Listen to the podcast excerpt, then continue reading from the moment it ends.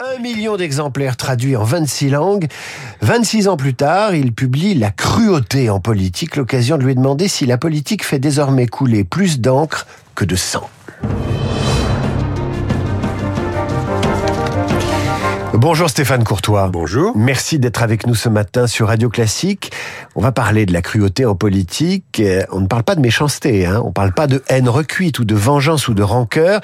Étymologiquement, on parle d'autre chose, mais de quoi exactement?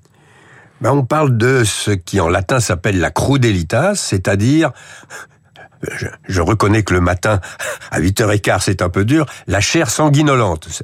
Tout simplement des violences qui provoquent, euh, qui provoquent le, sang qui coule, hein, pour dire les choses assez, assez simplement.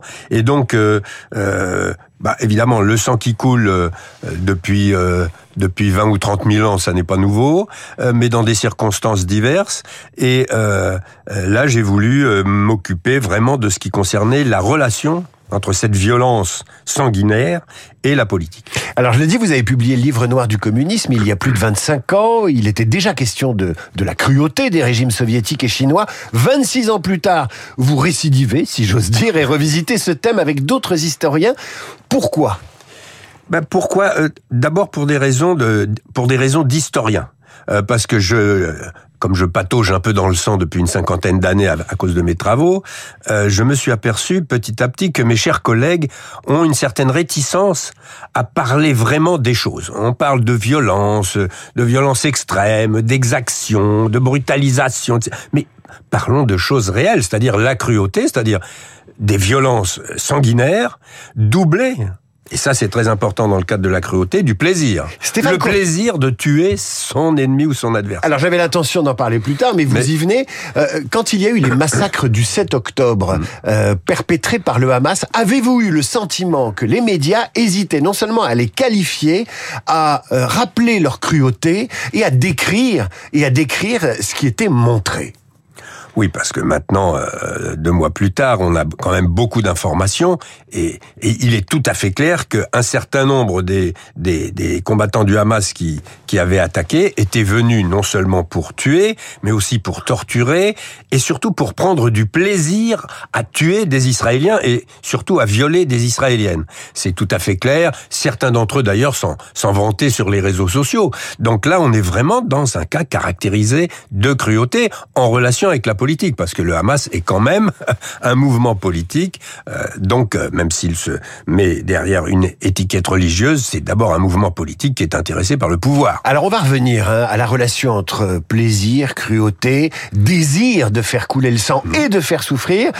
Mais d'abord, euh, rappelez que dans cet ouvrage collectif, euh, la cruauté va du massacre des gladiateurs dans les arènes romaines, au centre d'interrogatoire des Khmers rouges au Cambodge, en passant par la guerre d'Espagne.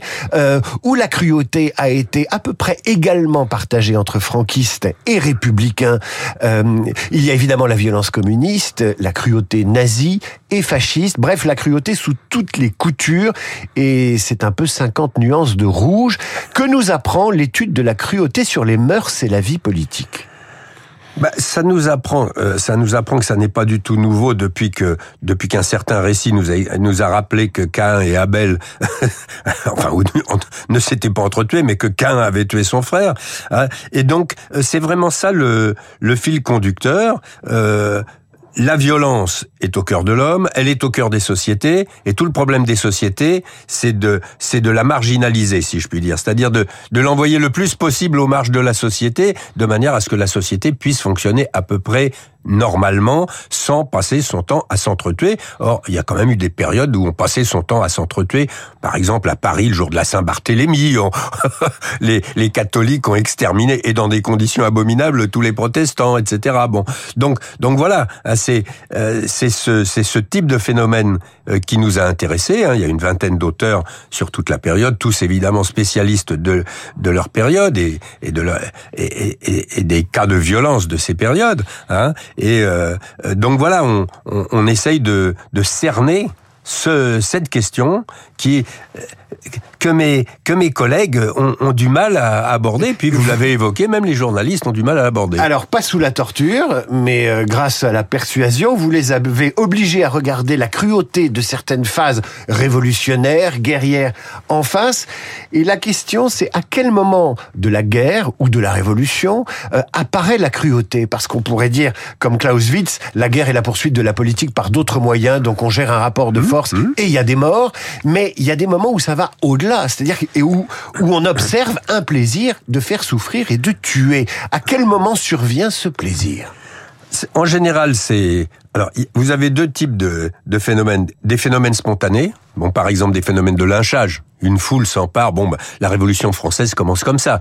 Hein. Après, la chute de la Bastille, hop, il euh, y a, y a un personnage connu qui passe, on l'attrape, on lui coupe la tête, on la met au bout d'une pique, hop, c'est parti. Hein. Et puis vous avez euh, cette une cruauté euh, euh volontaire, voulue, qui, qui sert de moyen politique euh, et qui est animé par des par des groupes politiques euh, ou par des hommes politiques. Hein. Bon, il suffit d'écouter les discours de Robespierre, de Saint-Just, les discours de Lénine, les les discours de Staline, les discours d'Hitler. Bon, donc là, on a vraiment un acteur politique bien identifié euh, qui est intéressé par la conquête et par la prise du pouvoir et qui est prêt à aller à utiliser tous les moyens à commencer par le massacre, la terreur, l'exécution, euh, pour y parvenir. Et moi, ce qui m'a frappé en lisant cet ouvrage, c'est que de la cause euh, qui poursuit l'émancipation, la libération de l'homme, euh, la paix même, eh bien, de, là, il n'y a qu'un pas à la torture et aux exactions les, les, les, pires. Alors, on va laisser de côté ces bains de sang.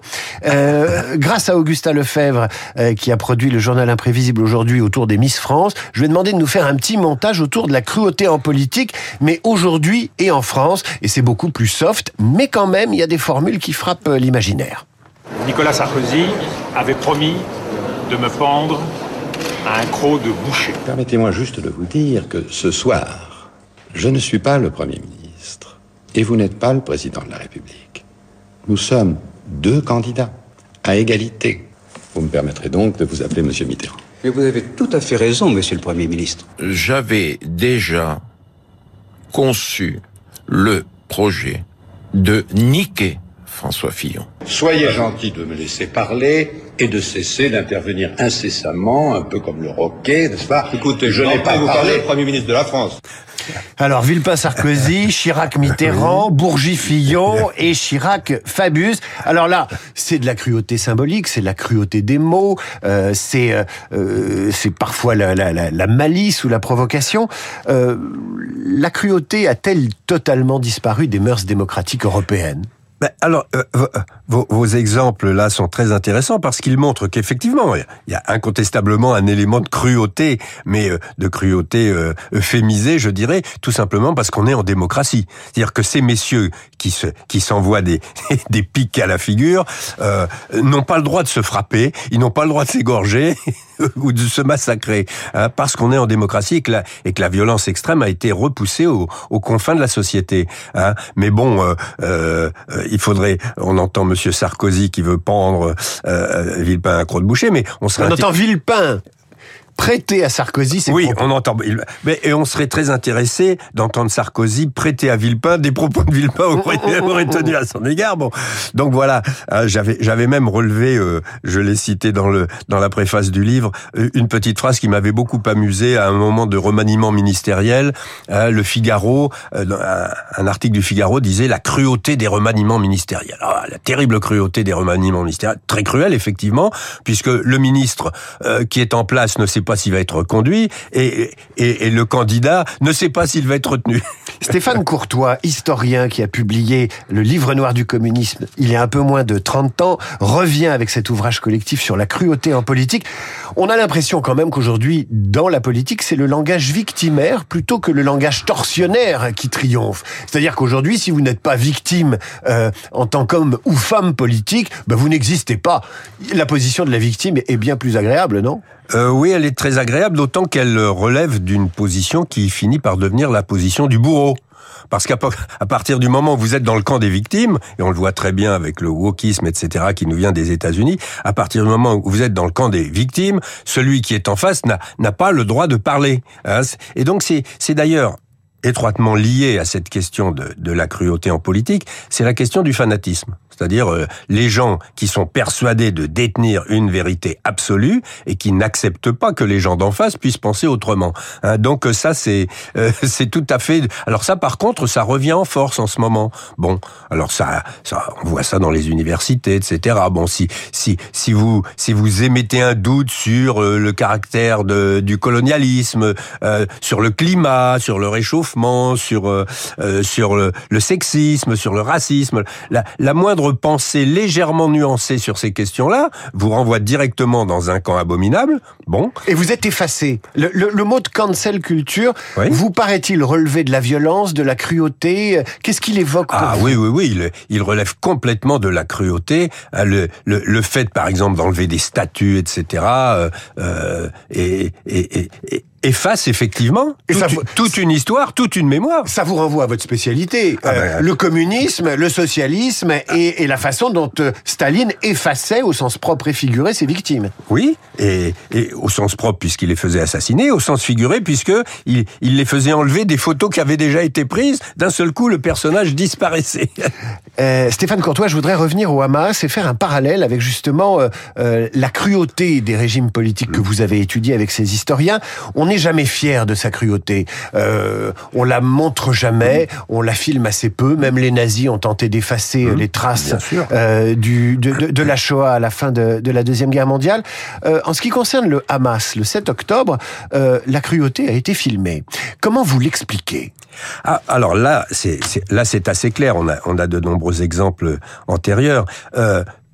Euh, cette cruauté, ce type de cruauté, soit il est utilisé euh, comme l'a fait le Hamas, comme l'a fait par exemple Staline dans les grands procès de Moscou, etc., euh, pour tétaniser, euh, pour tétaniser les opposants, pour tétaniser le camp d'en face. La, la, cruauté est tellement extraordinaire que voilà, les, les gens d'en face sont tétanisés, ne savent pas comment réagir.